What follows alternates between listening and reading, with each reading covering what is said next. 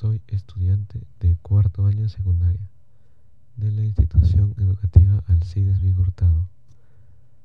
Debido a que hoy en día estamos viviendo en un mundo cada vez más desarrollado y junto con eso la contaminación ha formado un papel fundamental, causando gran daño al patrimonio natural de nuestro país. He decidido elaborar este audio ya que debemos estos espacios naturales que nuestro país nos aporta, porque gracias a ello podemos ver la manifestación viva de la riqueza y biodiversidad de especies silvestres que nos ofrece. He decidido plantear una alternativa de solución tecnológica, que es la fitoremediación para la preservación de suelos contaminados por metales pesados.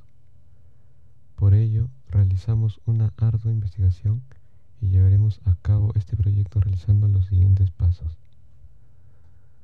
Primero, determinamos los espacios contaminados. Segundo, extraemos la tierra contaminada.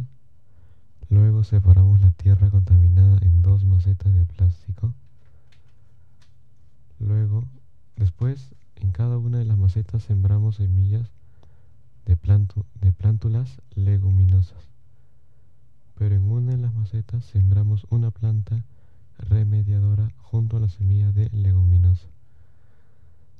De todo lo investigado y aprendido de esta experiencia de aprendizaje, podemos recalcar la importancia de nuestro patrimonio para el desarrollo de nuestra vida cotidiana y sobre cuán importante es la participación de los pobladores como agentes sociales para la conservación de la misma.